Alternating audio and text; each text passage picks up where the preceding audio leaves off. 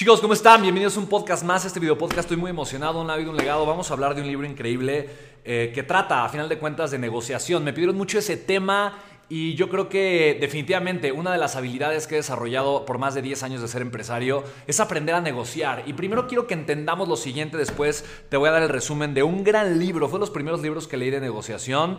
Eh, está marcado y obviamente quiero compartirte la esencia de este libro para que no lo tengas que leer, pero obtengas los principios más importantes y los puedas aplicar en tu vida. Primero que nada, todo es una negociación y quiero que entiendas lo siguiente. Esto no viene en el libro, pero son los 10 centavos que quiero compartirte al respecto.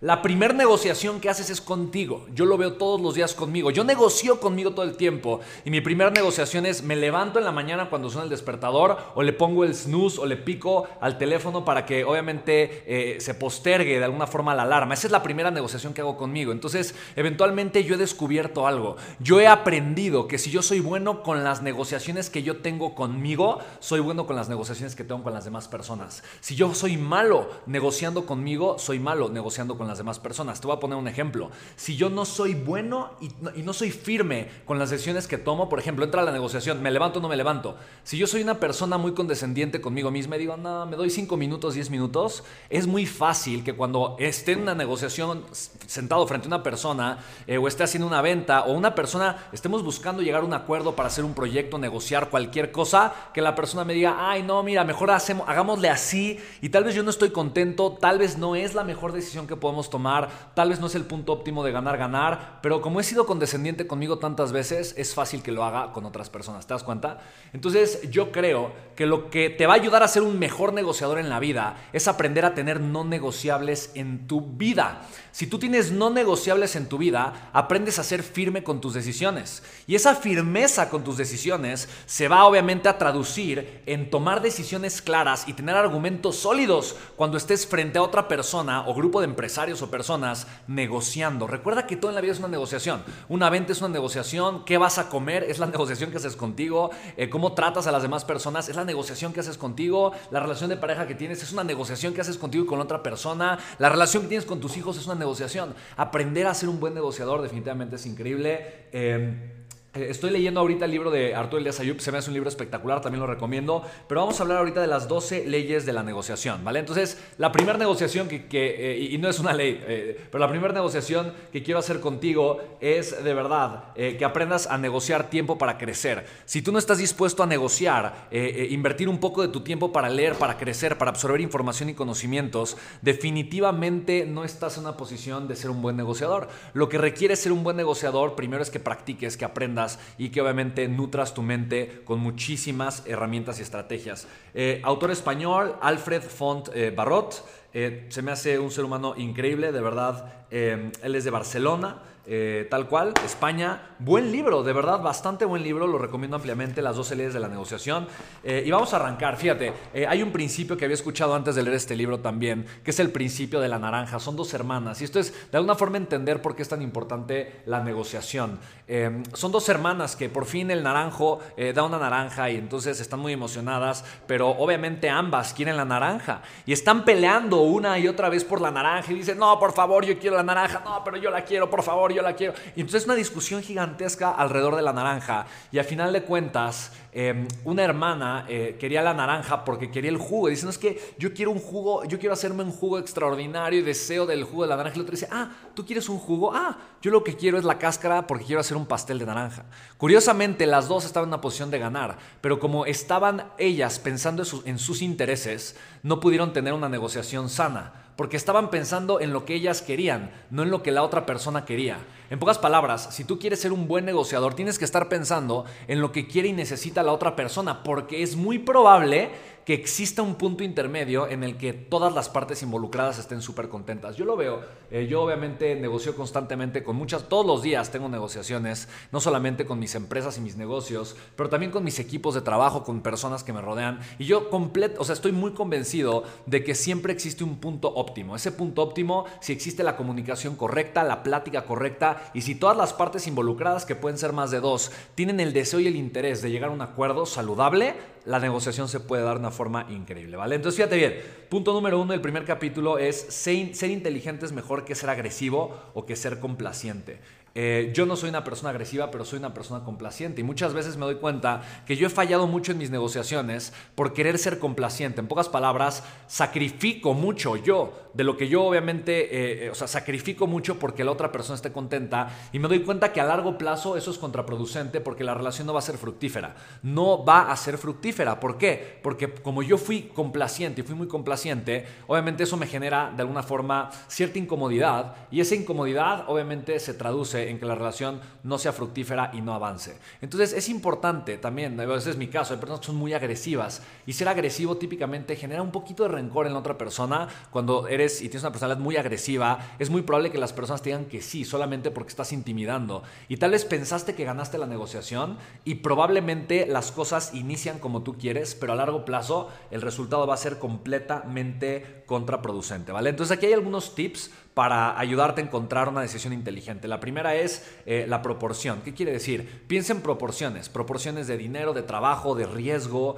eh, y probablemente la recompensa tenga que estar también un poquito proporcionada según los parámetros que son decisivos en la negociación. Por ejemplo, si estás comenzando una empresa eh, y una persona no va a poner un centavo, o sea, no va a arriesgar el dinero, pues probablemente lo justo sea que esa persona tenga una menor proporción de la recompensa. ¿Estás de acuerdo? Porque la persona que más dinero está arriesgando es la persona que va a tener recompensa. Ahora, otro punto, por ejemplo, de tiempo. ¿Cuál es la proporción de tiempo que ambos van a estar poniendo? Y desde ahí también se puede encontrar, obviamente, un esquema de recompensa interesante. ¿Ok? Punto número dos. Es importante que exista la ausencia de envidia. Curiosamente, una de las cosas que describe el autor, el buen Alfred, es que una de las razones que truncan las negociaciones es la envidia. Como yo veo lo que la otra persona va a ganar y recibir, estoy cegado por la envidia de lo que va a obtener él y yo no. ¿Me explico? Y esto en el mundo corporativo sucede muchísimo cuando obviamente eh, un, empleado de una empresa corporativa está, por ejemplo, en el área de compras y tiene que hacer una compra multimillonaria y va a ver lo que el dueño de una empresa chiquita o mediana va a ganar, va a decir, Dios bendito, son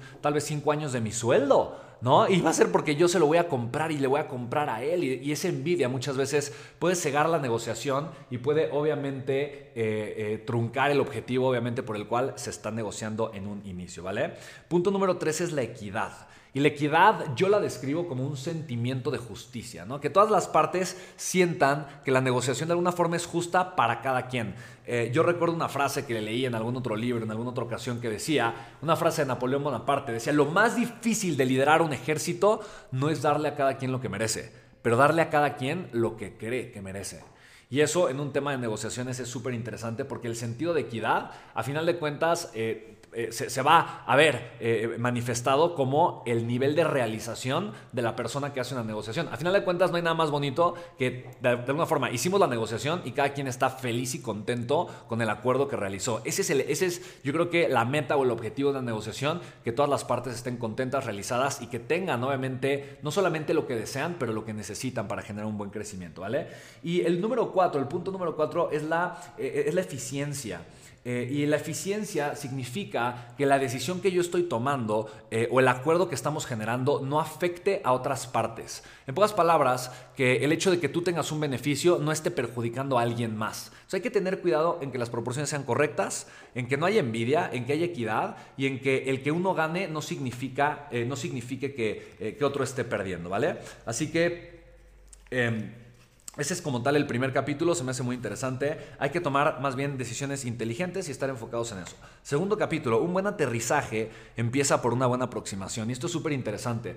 Eh, John Maxwell eh, también se menciona este principio como el principio del terreno firme. ¿no? Y es más o menos lo mismo, es prácticamente lo mismo. ¿Qué significa la aproximación? Si tú vas a aterrizar un avión eh, y estás obviamente la pista, está orientada de norte a sur y tú vas de este a oeste, eh, no hay forma, o sea, no hay forma que hagas un buen aterrizaje. Eh, eh, automáticamente, como tu, aproximación es incorrecta, en el, sentido incorrecto, eso ya está pronosticando un desastre, ¿te das cuenta? O sea, no hay forma de que el avión aterrice bien si viene de este a oeste y la pista está de norte a sur. No hay forma, o sea, no hay manera de que tenga un buen aterrizaje.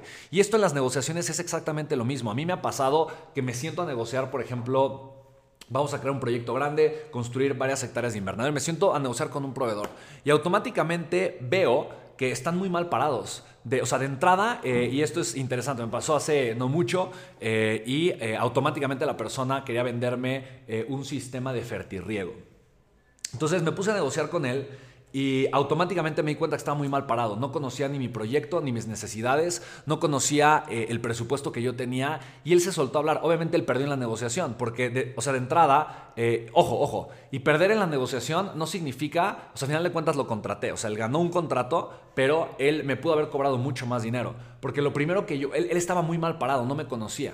Entonces, automáticamente yo me di cuenta que yo tenía el terreno firme en la negociación. Él no tenía un buen terreno en la negociación. Él me pudo haber cobrado un 40, 50% más eh, y a, final de cuentas, pues bueno, terminó con un contrato. Eh, yo conozco muy bien, obviamente, eh, los rangos, los parámetros de precio, pero él, por ejemplo, él me lanzó primero, me lanzó primero el, el, precio que él me podía dar cuando yo estaba dispuesto a pagar más. ¿Me explico? Entonces, él estaba muy mal parado. Estaba muy mal parado, no conocía el proyecto, no conocía las necesidades y tampoco conocía el presupuesto.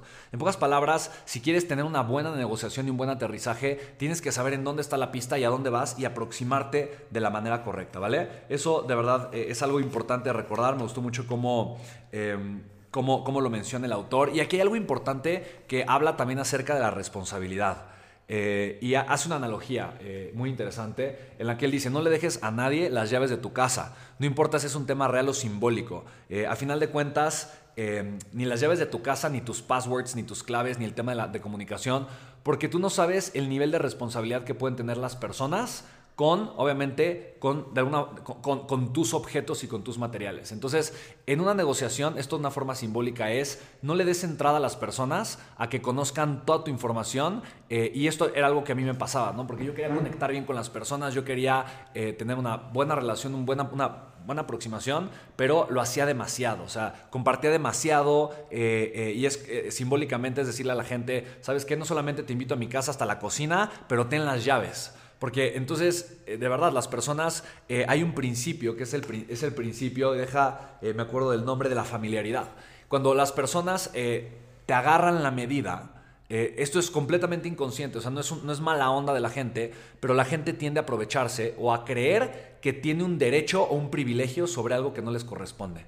En pocas palabras, la gente se empieza a sentir con derecho sobre algo que no le corresponde y eso te va a hacer perder en todas las negociaciones. Por eso, eh, de verdad, sé cuidadoso y marca límites. Los límites son sanos. No significa que vas a afectar a la otra persona, pero significa que tú te estás dando a respetar y que estás respetando tus límites y eso obviamente es algo súper importante. Entonces, sé cauteloso, eh, ten márgenes, sabes, en tus negociaciones. Eh, no digas todo inmediatamente, aunque te hagan preguntas, por querer generar confianza con las demás personas, ¿vale? Eh, hay unos tips interesantes que, que, me gustaron de este capítulo y dice, es, es, mejor ser solicitado que ser suplicante. ¿Vale? Entonces date a desear un poquito también las negociaciones. Es mejor ser, llamado que llamar, ¿vale? Entonces, em, ten cuidado y otro punto importante, tomando la analogía del aterrizaje y del avión, eh, menciona mucho el autor en este capítulo que lo que puede ir mal es muy probable que vaya a salir mal en una negociación. Esto no se trata de ser pesimistas, pero yo lo veo, por ejemplo, con el tema eh, de las inversiones, de tomas de decisiones, de contratación de personal. Yo sé que lo que puede salir mal en una empresa solo es cuestión de tiempo de que salga mal. Entonces, las empresas y las negociaciones tienen que tener como base el que yo sé que las cosas eventualmente pueden o van a salir mal, pero estoy listo para eso. Entonces, todos los procesos y procedimientos están optimizados, maximizados, y el enfoque es que salgan bien, que tengan buenos resultados. Pero sí tengo que contemplar y considerar que en algún momento, y tal vez ese momento es en 10 años, algo va a salir mal y tengo que estar preparado para eso. Si no estoy preparado para eso, lo que, o sea, lo que va a salir mal pudo haber sido, ok, un bachecito, un aprendizaje, algo que me haga crecer eh, pero no algo catastrófico. Si yo no estoy preparado, un pequeño error se puede convertir en una gran catástrofe. Entonces es importante que lo tomes en consideración. Tercer capítulo es un capítulo súper interesante, me gusta mucho. Dice, o eres estratega o eres ingenuo. Y literalmente, ese es todo lo que dice el capítulo. Em, tal cual, o eres una persona que actúa por estrategia o eres súper ingenuo. Eh, hay una frase de Robert Kiyosaki, em, yo la escuché, la escuché de uno de sus asesores. Em, me parece que fue Tom Wheelwright, eh, un experto en temas como de temas legales y demás cosas en Estados Unidos. Y yo lo escuché de él la primera vez que lo conocí en una boda que me invitaron y estuve platicando con él, comimos en la misma mesa y demás. Y él decía justamente que hay dos tipos de personas, ¿no? O sea, sea de verdad, en las, son negociaciones y transacciones en la vida. Y normalmente hay dos tipos de personas y pasa lo siguiente. Cuando una persona con dinero se topa con una persona con experiencia, ¿Ok? Esas son las dos tipos de personas, personas con dinero y con experiencia. Hay más variantes, pero no, no se trata de eso esta, este podcast. Pero, ¿qué es lo que pasa? La persona con dinero termina con la experiencia y la persona con la experiencia termina con el dinero. Eso es algo súper interesante eh, y normalmente habla de que, bueno, normalmente las personas que tienen experiencia actúan con mucha mayor estrategia que las personas que no. Entonces, tener dinero en este sentido eh, se refiere no, no a que obviamente tengas eh, eh, como tal, obviamente que seas muy exitoso, que, seas un gran empresario, pero es esta analogía de que la gente rica no tiene dinero. La gente rica tiene activos valiosos que les producen dinero normalmente las personas que están teniendo dinero y cargando dinero no son tan inteligentes financieramente, porque el dinero pierde valor cada día, ¿vale? Entonces, por eso aplica esta analogía de una forma interesante y por eso eh, dentro de la cultura de Robert Kiyosaki, eh, pues no, o sea, la gente con dinero, con cash, con dinero en su cuenta bancaria, normalmente dicen, hmm, eh, o no sabe de inversiones, o no sabe de, ¿no? de, hacer negocios, de transformar cash en activos, porque el dinero pierde valor. Entonces no es lo más inteligente estar cargando o teniendo todo el dinero líquido eh, de alguna forma en una cuenta bancaria, por ejemplo, ¿vale? Entonces, ser estratega en este sentido, en la parte de la negociación, es muy importante. ¿Qué significa ser estratega? Ser estratega significa tener un objetivo claro. Ser estratega significa eh, no permitir que la emoción te gane, que la emoción te venza. Yo puedo ver de verdad constantemente cómo hay personas que ya obtuvieron el objetivo que tenían, ¿no? o sea, ya, ya, ya consiguieron la meta, ya tienen lo que querían, pero como les ganó la ambición eh, y les ganó de alguna forma la emoción, entonces ahora van a perder eso que ya habían ganado, ¿me explico? Entonces, ten un objetivo claro, si cumples con el objetivo, entonces es momento, o sea, ya, ya, ya cumpliste con la negociación. No te quieras eh, aborazar, ¿me explico? O sea, no quieras sobreaprovecharte. Si ya ganaste y estás contento, entonces tienes que aprender también a marcar un límite y a saber cuándo ganar, cuándo terminar. Esto en las inversiones sucede mucho. Hay personas que hacen inversiones de alto riesgo, ya tienen un margen de ganancia, ya tienen el margen de ganancia eh, objetivo que tenían, pero dicen, no, no, yo creo que puedo ganar un poquito más y entonces pierden. Entonces eh, eh, eh, hay, que tener obviamente un objetivo muy claro y no permitir que la emoción te gane, ¿vale? Punto número cuatro, súper importante. Todo conflicto es gestionable, pero no siempre es negociable. Y esto me encanta, me encanta, me encanta, porque tenemos que partir que las negociaciones siempre van a tener conflictos, siempre, siempre, siempre, siempre, ¿vale? una negociación implica que hay personas que tienen un conflicto y por eso quieren negociar.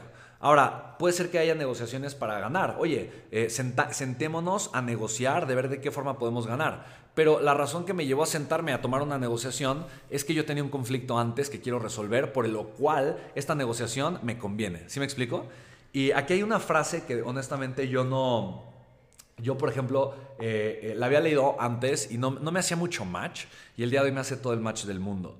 Eh, y es una frase que de alguna forma te comparto, escúchala, es fuerte, pero de alguna manera te puede ayudar a ser inteligente en un futuro y a ser un negociador estratégico, ¿ok? Con mucha inteligencia. Fíjate, la frase es la siguiente, si la traición es rentable, se producirá. Esto es algo súper fuerte.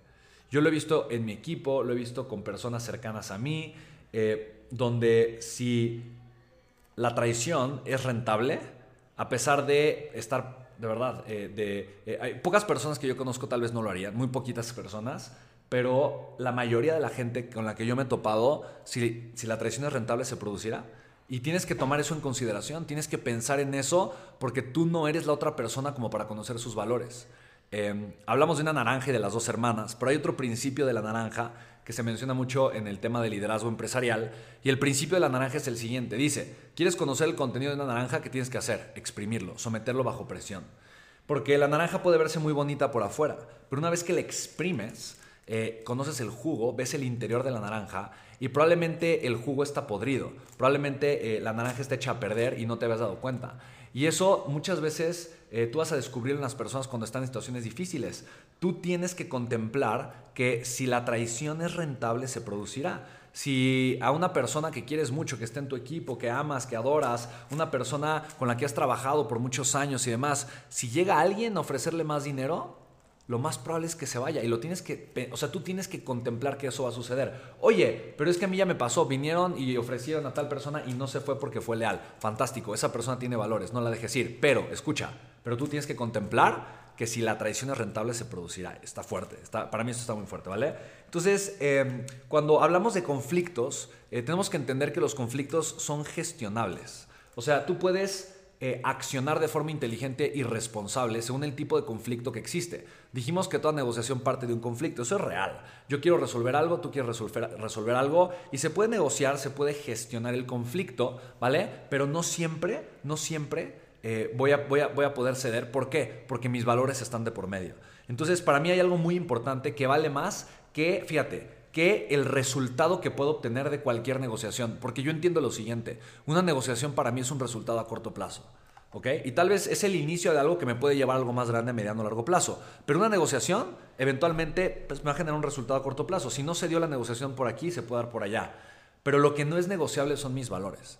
Lo que no es negociable es mi perspectiva de vida, lo que no es negociable es la persona en la que yo elegí convertirme y los valores a los que yo decidí serle fiel. Eso no es negociable. Y cuando yo tengo claro mis no negociables de forma interna y lo que no estoy dispuesto a aceptar, entonces obviamente yo, yo, yo puedo gestionar todo lo demás, pero no puedo gestionar los no negociables que tienen que ver con temas internos, en el caso, por ejemplo, de los valores. Entonces, cuando hay conflictos en una negociación, una manera muy fácil de, conseguir un ganar-ganar es identificar los puntos de conflicto que tienen las, otras personas.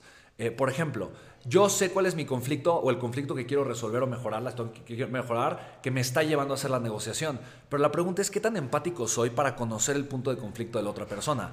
¿Qué ¿Qué tanto sé que le afecta o no le afecta a la otra persona? ¿Qué tanto sé que la otra persona está cediendo o no está cediendo? ¿Qué tanto sé yo acerca de la situación que está pasando la otra persona y el conflicto que tiene? Y ese es exactamente lo que yo quiero aprender a gestionar, porque probablemente gestionando el conflicto de la otra persona, yo puedo gestionar el mío, ¿me explico? Y eso es algo súper interesante. Entonces, cuando te sientes a, a negociar, piensa y eh, recuerda acerca de lo que te estoy compartiendo, piensa acerca de los conflictos en las negociaciones, ¿vale? Vamos con el punto número 5. Yo creo que este es de mis capítulos favoritos em, y a final de cuentas se trata de entender realmente eh, la naturaleza de la, negociación. El capítulo dice, las palabras no son lo más importante, son las expectativas. Y esto es muy cierto.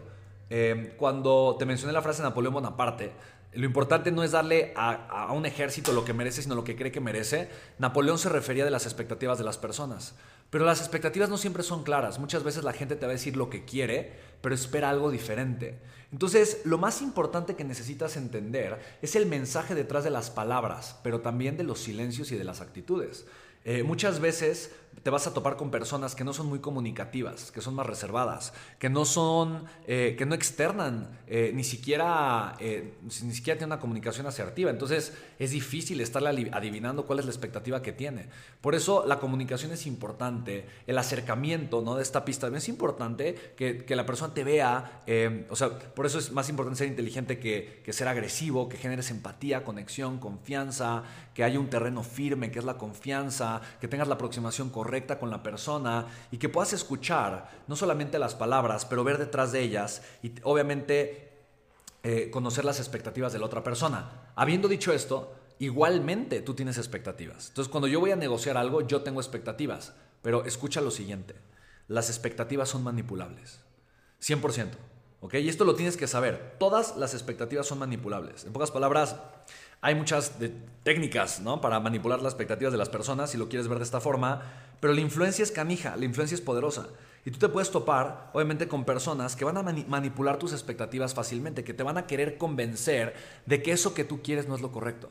Y yo creo que antes de una negociación tú necesitas pensar y entender las expectativas que tienes y cuál es el límite que vas a tener y que no permitas que la otra persona manipule tus expectativas, ¿vale? Eso para mí es súper importante. Si hay otros factores que entran en juego en la negociación, que cambian las condiciones de la negociación y que entonces, ah, tú puedes ver, eh, tal vez pensabas, no, es una mala negociación, pero después, no, espérate, puede ser buena porque no había considerado este factor y ahora tus expectativas cambian, son distintas. Eso es válido porque tú estás cambiando las expectativas porque estás viendo una nueva oportunidad dentro de la negociación.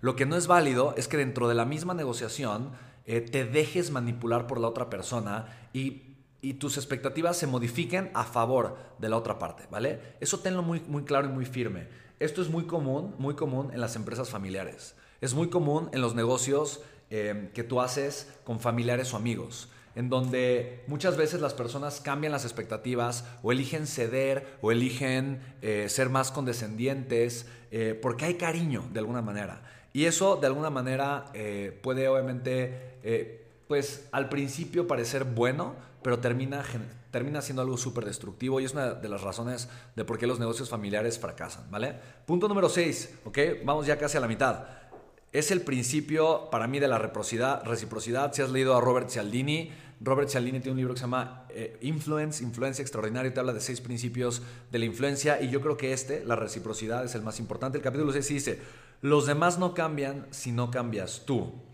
Eh, ¿Vale? Autorízate. Entonces, date la autoridad em, de tener un cambio. Muchas veces en las negociaciones, cuando las personas llegan muy cerradas, entonces, ah, viene cerrado, me cierro. Entonces, recuerda que hay reciprocidad siempre en las negociaciones.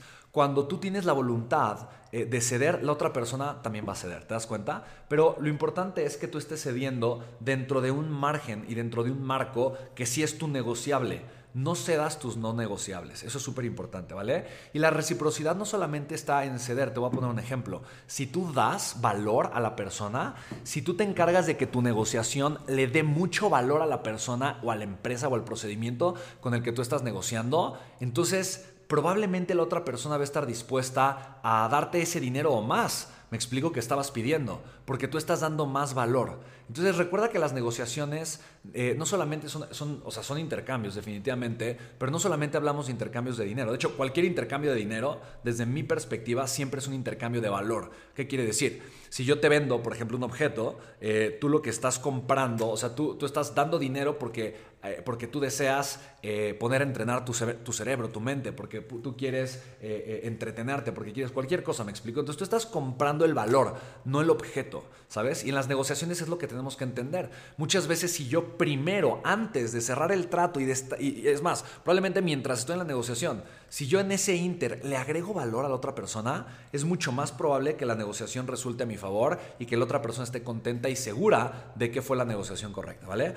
Principio número 7, esto es increíble. Em, el miedo al silencio amenaza seriamente a tu salud. Ese se llama el capítulo.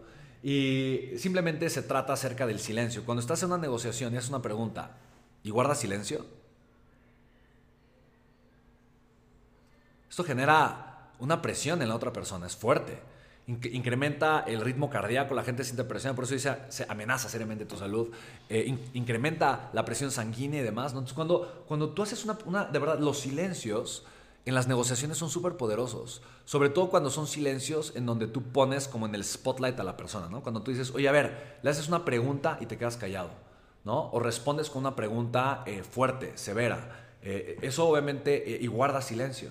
Entonces hay una, una, regla en las negociaciones que dice, el primero que habla pierde, ¿no? El primero que dé el precio pierde. Entonces hay muchas técnicas de negociación donde, y esto lo he tomado en algunos cursos y demás, donde el chiste es practicar con una persona eh, eh, en una negociación y no decir el precio. La otra persona lo tiene que decir. La otra persona tiene que hablar de su expectativa primero, ¿vale? Entonces esa, es la regla. El primero que habla pierde, ¿no? Entonces, oye, eh, pero ¿cuánto cuesta? Ah, fantástico, me encanta que estés haciendo esta pregunta. la realidad es que nosotros nos aseguramos de que la inversión que tú vayas a hacer sea por mucho una extraordinaria inversión. Cuéntame, ¿cuál es la expectativa que tú tienes de inversión? O sea, ¿como cuánto estás pensando tú gastar?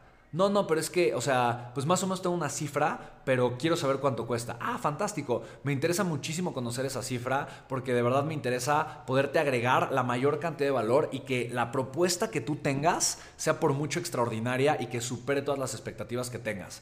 Ah, ok, vale. Bueno, sí, sí, está bien, pero... Eh, no, entonces este, este podría ser un ejercicio. Pero me interesa entonces eh, saber más o menos cuál es tu rango de precios. Eh, también yo más, más o menos para saber y decirte, ah, mira, la verdad es que nosotros nos podemos adecuar a las necesidades que tú tengas, pero a mí sí me gustaría, por ejemplo, saber el impacto económico que esta negociación puede tener en tu negocio o en tu empresa, de tal manera que la oferta que yo te hago o, la propuesta que yo te haga, por mucho pueda cumplir esos objetivos y más. Y que obviamente es una propuesta que asegure la rentabilidad en tu negocio. Entonces, si te das cuenta, yo puedo continuar una hora haciendo esto, ¿no? Pero normalmente si estás conversando con una persona eh, y estás buscando una negociación, la persona te va a lanzar su expectativa. Entonces, esto es algo interesante porque recuerda el principio de la naranja y de la niña, ¿no? De las dos niñas con la naranja.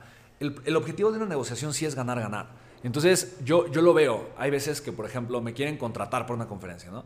Y me preguntan, oye, pasa esto, oye, ¿cuánto cobras por una conferencia? Entonces, pues no sé, yo por ejemplo cobro eh, cerca, o sea, no cobro menos de 10 mil dólares, 5 mil dólares por una conferencia, según un poquito el caso. Eh, y estoy dispuesto a negociar. Pero si sé que, por ejemplo, otra persona está buscando y dice, no, pues te, te pagaría, no sé, mil dólares o tres mil dólares o cuatro mil dólares, pues yo de entrada le diría, ah, no, muchas gracias, no me interesa. ¿Me explico? Porque obviamente de entrada no es algo que para, que para o sea, que, o sea, yo no invertiría un día de mi tiempo eh, por una conferencia, eh, porque al final de cuentas yo podría generar mucho más dinero con ese día eh, enfocado en cualquiera de mis empresas. ¿Me explico? Entonces, simplemente es entender que si la negociación no va a generar un ganar-ganar, entonces, pues mejor di que no. O sea, mejor, mejor eh, pon un límite sano eh, y no pasa absolutamente nada, ¿vale? Entonces, los silencios son súper importantes y recuerda que el primero que habla pierde en las negociaciones, ¿vale? Vamos con el punto número 8. Fíjate, esto es algo súper fuerte. Dice, los trucos sucios se lavan en casa y fuera de casa. Eh, esto quiere decir que la gente conoce a la gente sucia, que la gente se da cuenta quiénes son tramposos, quiénes no son honorables y quiénes buscan sacar provecho lastimando a otras personas, ¿vale? Para mí de verdad esto eh, habla de que antes de cualquier beneficio, de cualquier negociación, de cualquier cosa, primero están mis valores y la persona que soy. Y yo te lo comparto. Yo creo que para mí esto es lo más importante y el hecho de que me haya mantenido firme en mis valores por muchos años hace hoy que muchísima gente pueda confiar en mí. ¿Te das cuenta? Entonces, de verdad, eh, ten en cuenta esto, no hay nada más valioso que tus valores. Ahora, tú no conoces los valores de las demás personas aunque creas que conoces a las personas. Esto es algo importantísimo. No sabes, no conoces a las personas. De verdad, puedes creer que conoces a alguien, haberte tenido una relación de 5, 10 o 20 años con la persona eh, y tal vez conociste sus valores, tal vez no. Eso va a depender mucho de cómo se ha dado la relación con la gente.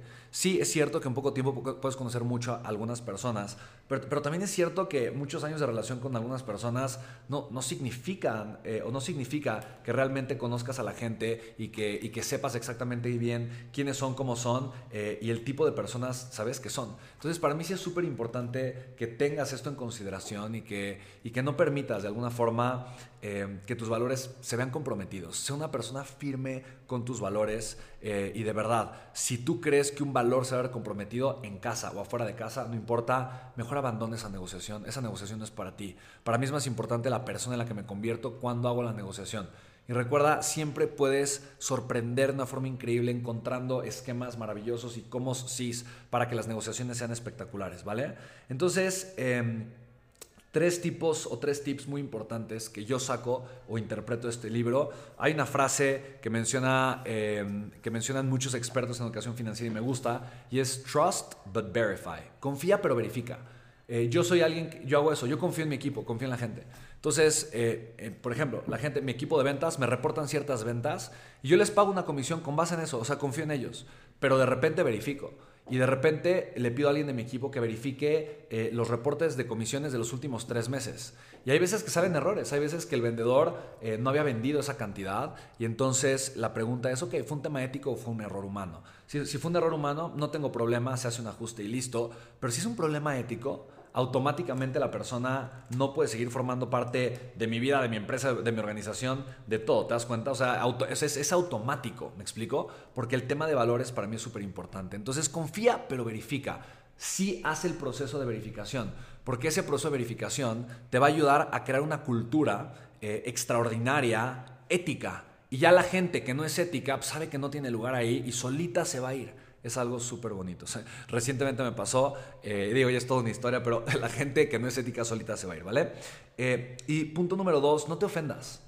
Eh, no te ofendas y no sientas que la otra persona se puede ofender si eres cauteloso, si verificas y si pones primero tus valores.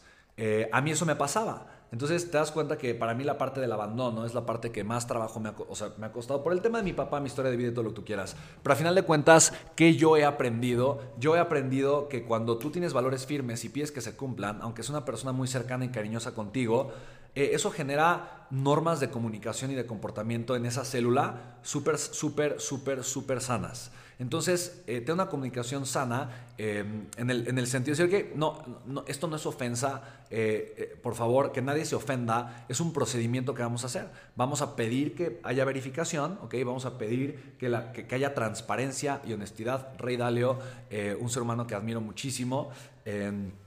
Em, tiene varios libros, sobre todo dos libros espectaculares, te recomiendo muchísimo. Em, maneja el fondo de inversión más grande de todos los tiempos. Y él, siempre dice, él, siempre aboga de crear una cultura y le llama honestidad radical y transparencia radical. Y yo de verdad te recomiendo que practiques esto. Practica la honestidad radical y transparencia radical. Esto va a generar una cultura también en tu organización espectacular. Es incómodo al principio si no estás acostumbrado. Mucha gente de alguna forma no le gusta ser completamente honesto y radicalmente transparente. Es algo incómodo a mucha gente, obviamente. Eh, le vas a parecer raro, le va a parecer incómodo hacerlo, pero yo te aseguro que vas obviamente a crear una cultura súper, súper bonita, ¿vale? Bien, vamos con el siguiente capítulo, es el capítulo 9. Eh, y este, 9, este, este capítulo trata acerca de ciertos trucos o trampas que puede la otra persona ponerte en la negociación. Se llama las trampas decisionales que capturan tu mente. Entonces, hay ciertas trampas. No sé si viste una película que se llama Focus con Will Smith. Es una película y, eh, y esta Margot. Eh, ay. Eh, Margot Robbie, o Robbie Margot. Margot Robbie, creo que se llama. Esta actriz guapísima. Para mí, de las actrices más guapas que existen en Hollywood. Margot Robbie se llama, una actriz espectacular. Entonces, en esta película con Will Smith y Margot Robbie, hablan mucho, Focus, acerca de un efecto que se llama priming. Y el priming es, por ejemplo, una trampa decisional. ¿no? En, donde eh, a uno de los, de los, personajes todo el tiempo le, estaban, le, estuvo escuchando una canción que decía Wu, Wu, Wu, que supuestamente es el número 5, no sé si en chino o en coreano, una cosa así, eh, y, le pasaron eh, todo el tiempo el número 5, 5, 5, 5, y al momento de una apuesta, él como vio el número 5 todo el día y lo escuchó, y todo se trató del número 5, automáticamente tomó esa decisión. Entonces es una trampa decisional, donde la mente se inclina por la influencia que el negociador está ejerciendo en ti a tomar una decisión pero no es porque era la decisión que quería tomar la persona, sino fue porque de alguna manera eh, hubo una influencia, ¿vale? Eso se llama framing, crear un contexto, se llama crear obviamente una influencia eh, eh, en el medio ambiente para que la persona se incline a tomar una decisión. Esto lo hacen mucho, por ejemplo, en los tiempos compartidos y este tipo, obviamente, de procedimientos. Entonces, solo ten cuidado y cuando vayas a tomar una decisión, sal de la caja. yo lo que hago mucho es, veo las cosas desde afuera, con neutralidad, eh, pido opiniones de terceras personas que no estaban en la negociación, de tal forma no tienen el framing, ¿ok?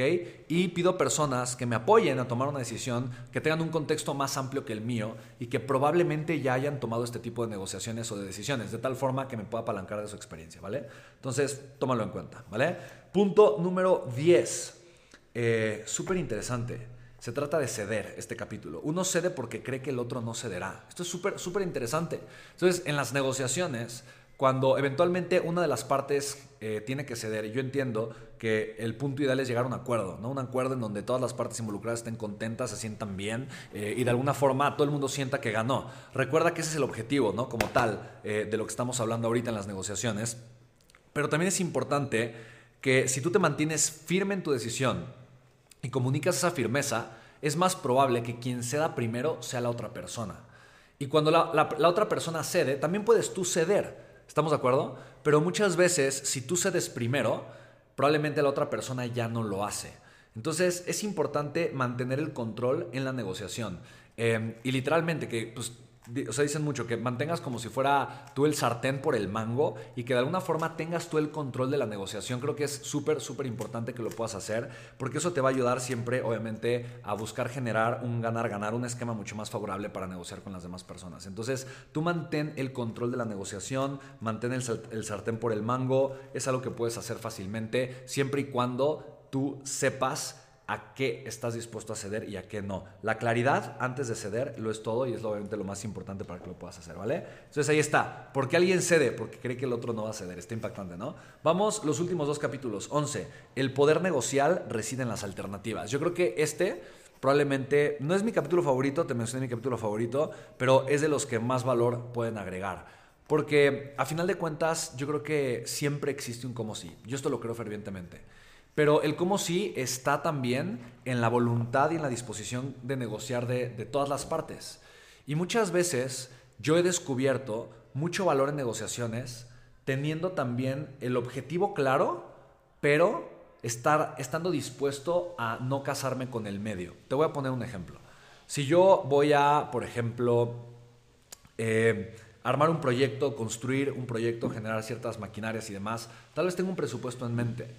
Y probablemente mi objetivo es gastar el menos dinero posible porque quiero que mi proyecto sea muy rentable. Entonces, tal vez me estoy casando con el medio, con el dinero, pero el dinero no es el objetivo ahorita. O sea, gastarme X cantidad de dinero. Eso ahorita no es el objetivo. El objetivo es generar la mayor rentabilidad posible. Entonces, por ejemplo, ahorita estoy armando una embotelladora de agua. Voy a vender eh, eh, un agua súper, estoy muy emocionado con eso. Es un proyecto súper bonito eh, y literalmente es, es un proyecto súper hermoso. Entonces, voy a vender agua a través de internet, diferentes cosas. Estoy armando una embotelladora. entonces, está el manantial, está todo el esquema del embotellador. Entonces, por ejemplo, ¿cuál es mi objetivo?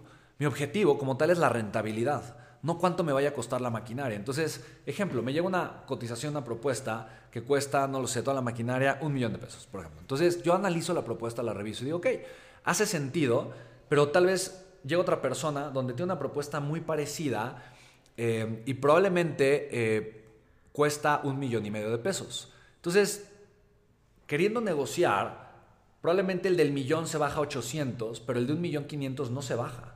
Entonces yo digo, no, yo creo que me conviene más bien el de 800, porque se bajó un 20% y me va a salir más barato.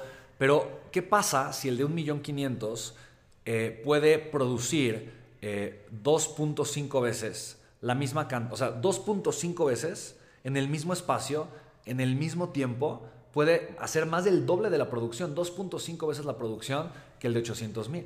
Entonces la pregunta es, ok, sí me va a salir más caro, pero ¿cuál es el objetivo? Porque tal vez una persona dice, no, ya, ya le, o sea, aquí ya le bajé 200 mil pesos, me voy por este lado y cree que está ganando, porque está ganando o ahorrándose 200 mil pesos. Pero el objetivo no era ese. El objetivo es la rentabilidad. Por ejemplo, tengo otra empresa donde hago muchas veces eventos. Y a mí me importa mucho que la experiencia de la persona sea buena. Y hay veces en donde eh, negociamos con hoteles, con venues para hacer producciones eh, y rentar los espacios, eh, tal vez a un, a un menor costo. Y hay veces que encontramos alternativas baratísimas, súper atractivas, súper buenas. Pero yo estoy dispuesto a pagar un poquito más porque la experiencia de la persona sea mejor. Que por tener el lugar tal vez más barato que no hubiera provocado la mejor experiencia. ¿Sí me explico?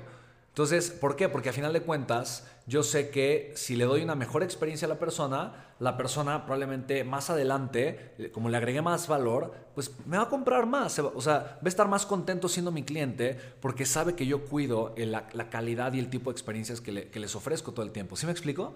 Entonces, eh, para mí es importante sí cuidar el costo, pero priorizar la rentabilidad. ¿Vale? Entonces, eh, por eso yo estoy dispuesto siempre a escuchar alternativas.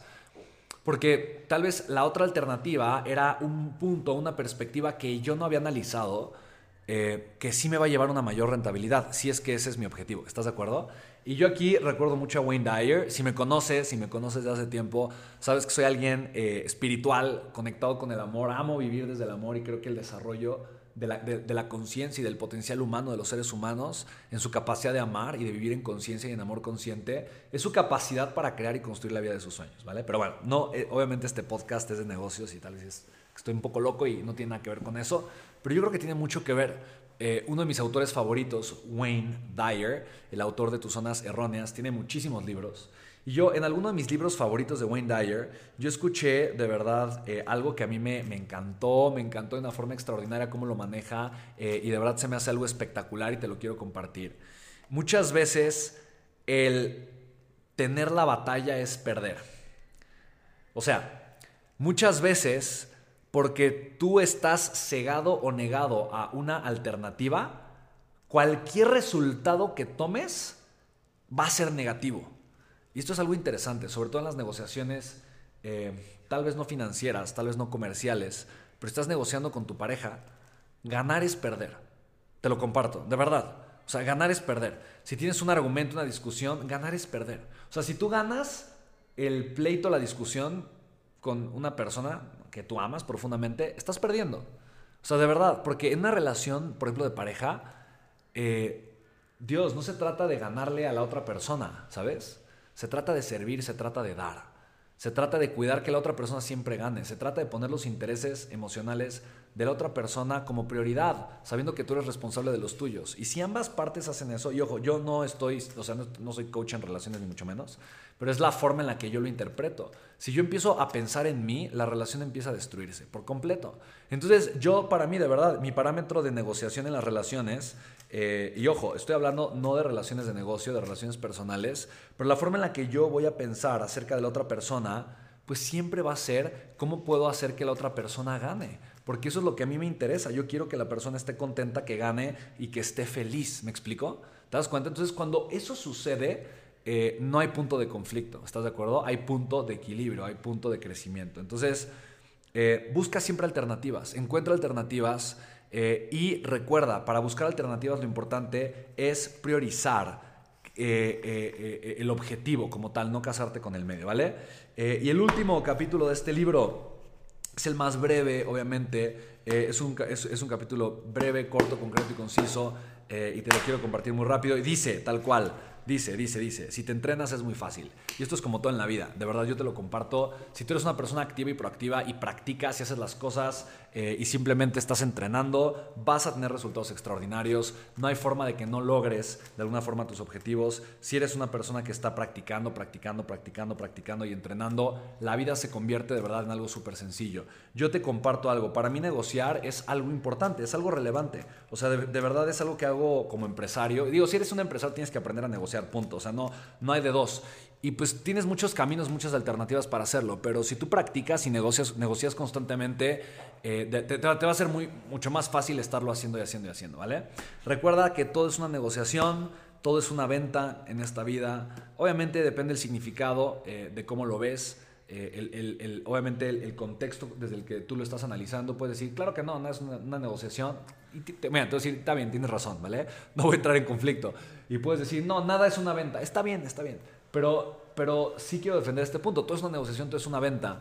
Y recuerda que la negociación más importante es la que haces contigo. Eh, tú puedes negociar contigo hoy y comenzar a ser una persona más feliz. Tú puedes negociar contigo hoy y comenzar a tener mejores hábitos. Tú puedes negociar contigo hoy mejorar tu mentalidad. Tú puedes comenzar a negociar contigo hoy el simplemente comenzar a crear y construir una vida extraordinaria. Por cierto, eh, de verdad te recomiendo mucho que, hagas un pequeño ejercicio. Te lo voy a dejar si quieres de compromiso de tarea. Si estás escuchando este podcast y vas con alguien en el coche contigo mismo, no importa, haz este ejercicio mental o platícaselo a la persona. Pero platícale a las personas cuáles son las negociaciones contigo que no han sido muy exitosas y cuáles son las que sí han sido exitosas. Te pongo un ejemplo, tal vez con la comida, tal vez con el ejercicio, tal vez con la salud, tal vez con tus emociones, tal vez con tus pensamientos, tal vez con tu capacidad de generar dinero, tal vez con tu nivel de constancia o de disciplina. Todas esas son negociaciones que haces contigo. Entonces, atrévete, por el amor de Dios, a tener buenas negociaciones, a abrazar tu capacidad para negociar y a no darte por vencido. Tú mereces crear una vida espectacular, eh, de verdad lo mereces. Eh, no aceptes menos, no aceptes menos que eso y definitivamente aprende a negociar, es algo que te hace bien, te va a hacer muy bien, ¿vale?